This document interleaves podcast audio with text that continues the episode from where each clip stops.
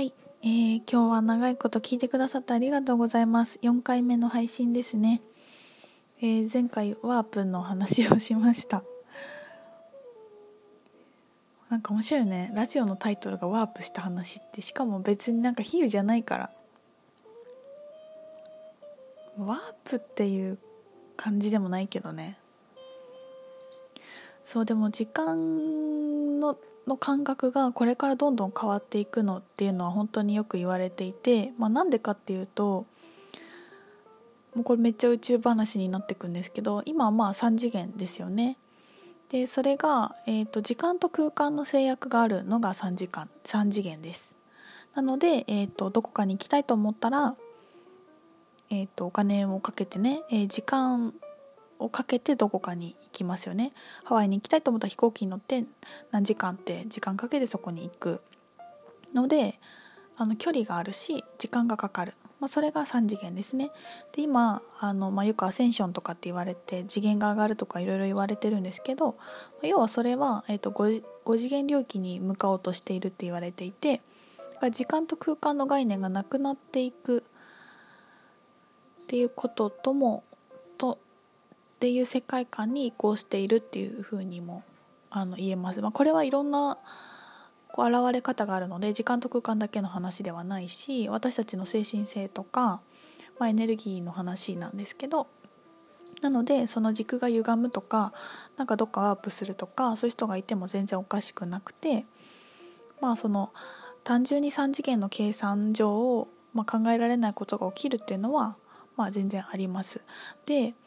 あの時間が実際に伸び縮みするっていうのも、まあ、これは科学者たちも証明している話なんだけどすごく分かりやすいところで言うと,、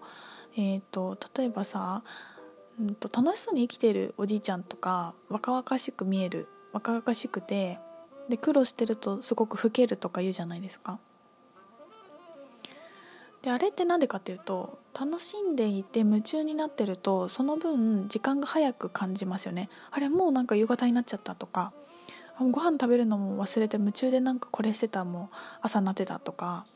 それって実際に体験してる時間感覚がすごく短くなってるんですよね。だからだから若々しい若々しいっていうかよく見えるの。あの実際に年を取ってないんですよね。こうはあって思うかもしれないんだけどだから時間って体感だからもうすぐ過ぎたって思ったら本当にその時間しか実は肉体は体験していなくて肉体は体験していないって言い方いいのかな？ちょっと分かんないや。で例えばなんかすごく苦労してたりとかどうなんていうのかな？あれこの人50歳らしいけど80歳に見えるなとかまあ、いろんな人いますよねあの病気してすごく老けちゃったとかっていう方とかもいると思うしでそういう人はあの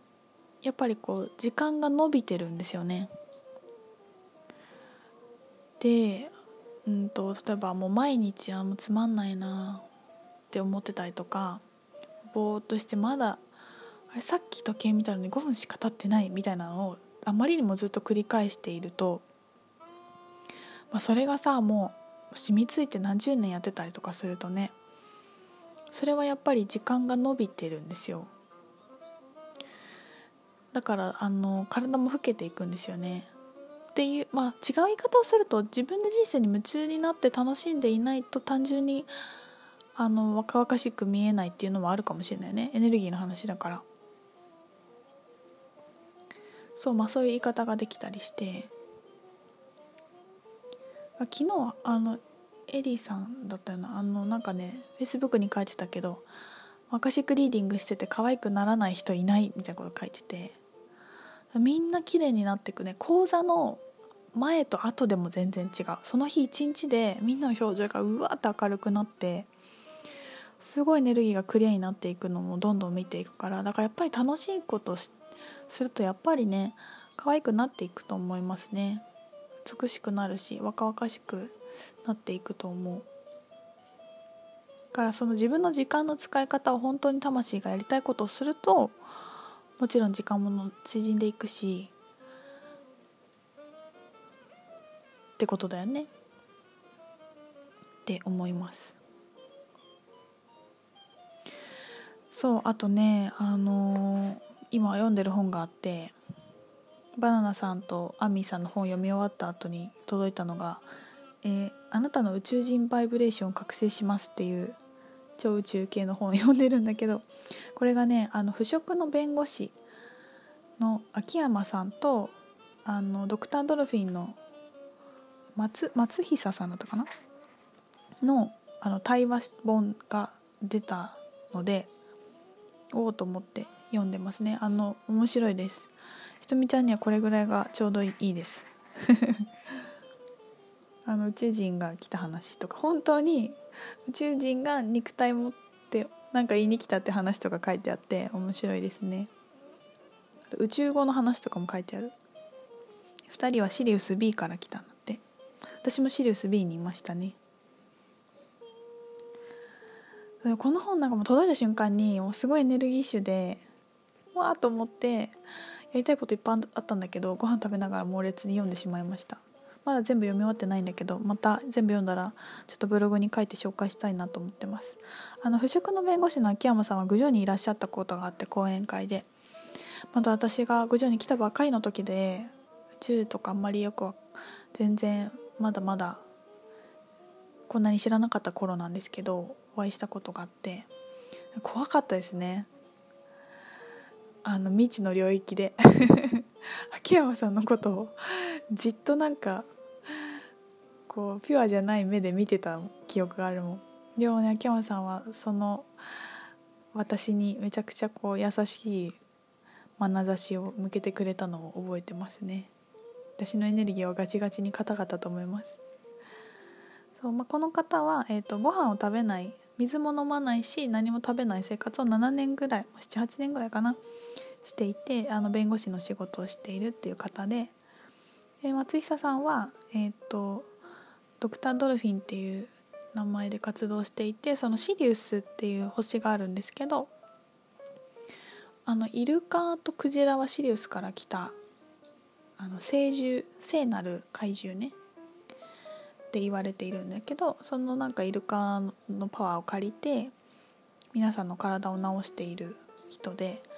あの西洋医学とか、まあ、東洋医学とかいろんなことを勉強したんだけどなんかなかなか自分が納得できることが表現できなくって、まあ、なんかある日面白い体験をしてそこからあのこういうスピリチュアルなことをと合わせて、まあ、今の治療法になっていたらしくて、まあ、そういうことを書いたりとかしてますね。でねここで私が前半読んだところであの消化体あの消化体額の部分なんだけどそこを活性化することが大事なんだっていう話をすごく書いていてでその活性化させるには、えーと、太陽の光が必要なんだそうですね。でそれもまあお昼のと目多分強いから朝日の明るい優しい光を見るとすごく消化体の活性化にいいし本当にあの人間の体にそれが必要なんだっていうことをおっしゃっていてでそのなんかさちっちゃい頃さ太陽見ちゃダメ目が潰れるとかって言われた人多いと思うんですけどそれもまあその活性化させないためのコントロールする、まあ、一つの言い伝えっていうかそういうのだったっていうのを書かれていました。まあ、でも実際、まあ、ピルマにずっと太陽見てたら目目痛いからね。それはできないと思うしさ。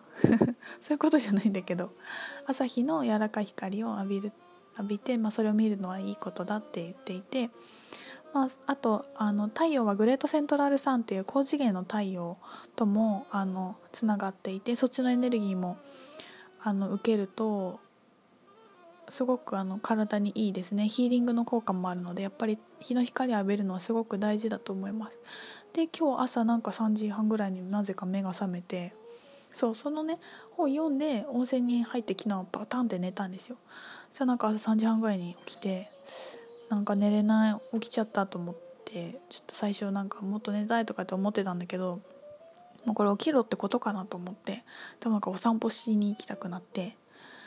で本当に朝日を浴びに行きましたね。すごい気持ちよかった。目開けてもそうだし閉じてもそうだしいっぱい日の光浴びてお掃除してリフレッシュしてこのラジオを撮ったりしてます。はいこの本ちょっと面白そうなのでまたあの感想を書いて紹介しますね。あ喋った。面白かった。えー、ありがとうございます。今週末かな。あの妹のしほちゃんが遊びに来て糸代でねインターンを少しやりたいそうなので家に来たりするんですけどまた時間があったらねあの彼女とラジオ撮ったりしたいなと思っています。では皆さん聞いてくれてありがとうございます。またあのご感想ご質問いつでも受け付けていますのでどうぞよろしくお願いします。えー、アカシックリーディングの講座もエリーさんとの講座があと3席になりましたね。えー、と他の講座も、えー、と今いくつだったかな？あのぼちぼちいただいています。まだちょっと空きはありますけど。いや楽しみだね。みんなと会えるのが。またなんかいろいろアップデートして最新情報を、まあ、いつもそうなんだけどねお届けできるので楽しみにしております。ではまた次回の配信お会いしましょう。またねバイバーイ。